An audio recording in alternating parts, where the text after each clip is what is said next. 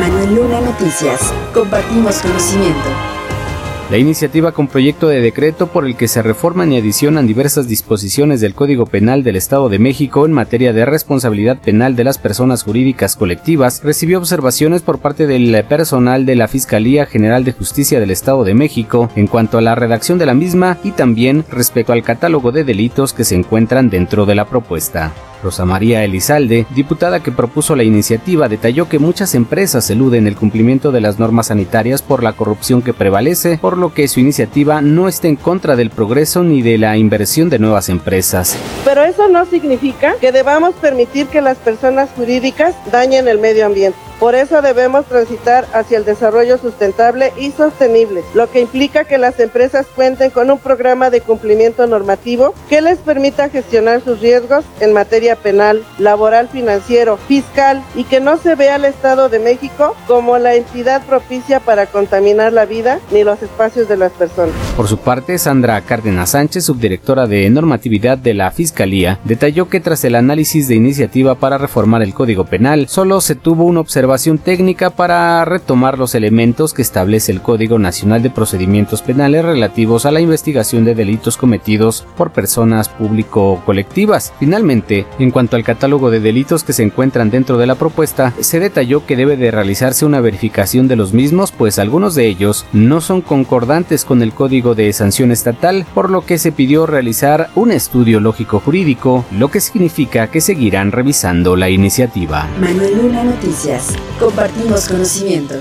Durante la reunión de trabajo de las comisiones de Educación, Cultura, Ciencia y Tecnología, con Derechos Humanos y Seguridad Pública y Tránsito, los diputados locales aprobaron por unanimidad la ley Mochila Segura que otorga certeza jurídica a los operativos preventivos denominados Mochila Segura, así como también reforzar medidas de seguridad en planteles educativos del Estado, por lo que el diputado Emilio Aguirre, quien propuso la iniciativa, agradeció las aportaciones de los diferentes grupos parlamentarios para robustecer la misma. Pues muy satisfecho por la aportación la colaboración de los diferentes diputados de las diferentes fracciones parlamentarias. ¿Cuáles serían los principales objetivos que va a estar alcanzando la aprobación de esta iniciativa?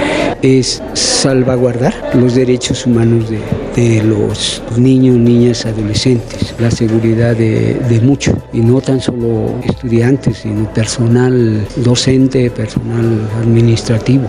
De origen, la iniciativa se realizó para atender el fallo emitido por la Suprema Corte de Justicia de la Nación en el amparo 41 diagonal 2020 para garantizar espacios escolares libres de violencia, ya que de acuerdo con el mismo, en los planteles escolares del Estado de México se implementaba el operativo Mochila Segura únicamente con manual y protocolo, pero carecían de sustento jurídico específico para su ejecución, es decir, ninguna norma justificaba acciones, programas o políticas públicas tipo Mochila Segura, ni determinaba a las autoridades facultades para realizar tales acciones, por lo que con esta reforma se dota de herramientas legales a las instituciones instituciones y comunidad escolar para tener ambientes más sanos, libres de violencia y de cualquier probable comisión de delito. Lunanoticias.com Compartimos conocimiento. Más de 40.000 mujeres posesionarias en el Estado de México esperan que se reconozca su calidad de ejidatarias o comuneras para ya no continuar en condiciones de desigualdad con otros sujetos agrarios. Así lo advirtió Gonzalo Gabriel Estrada Cervantes, representante estatal de la Procuraduría Agraria. Aquí en el Estado de México tenemos 40 mil posesionarias que vamos a intentar que se les reconozca la calidad de ejidatarias y de comuneras en.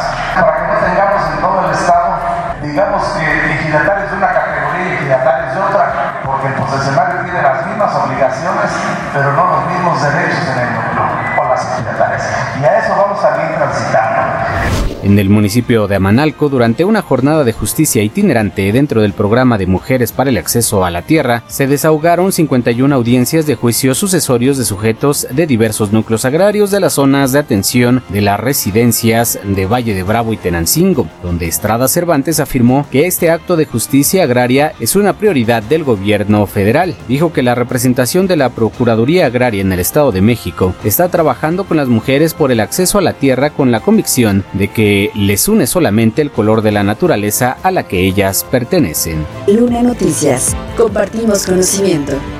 Durante la reunión de trabajo de la Comisión Legislativa de Patrimonio Estatal y Municipal de la Cámara de Diputados, se aprobaron tres de cuatro iniciativas presentadas por el gobierno estatal para desincorporar inmuebles municipales. Los decretos aprobados corresponden a la autorización para que el Ayuntamiento de Cuautitlán Izcalli desincorpore de su patrimonio municipal un inmueble y se done a la Secretaría de Seguridad para construir un cuartel policial en ese municipio. También dos decretos que autorizan a los ayuntamientos de La Paz y Tepetlaustoc desincorporar de su patrimonio inmuebles que serán donados al Sistema para el Desarrollo Integral de la Familia del Estado de México y que se construyan en estos municipios una casa del Día del Adulto Mayor. Sin embargo, durante el debate al interior de la comisión respecto al decreto para que el ayuntamiento de Tlalnepantla de Vaz pudiera desincorporar un inmueble en favor de la Secretaría de Desarrollo Urbano y Obra, donde se construyó el Parque de la Ciencia, el diputado morenista Ariel Juárez solicitó más información sobre los documentos relacionados con esta solicitud, pues a su consideración, la comisión y la legislatura no deben jugar el papel de oficialía de partes ni dar el aval a hechos que presenten presuntas irregularidades. Estoy en contra de que nosotros, como diputados, avalemos una serie de violaciones a diversas normativas administrativas que cometen las autoridades municipales y en su caso estatales, como es autorizar la construcción de una obra sin contar con los permisos o posesiones correspondientes para realizar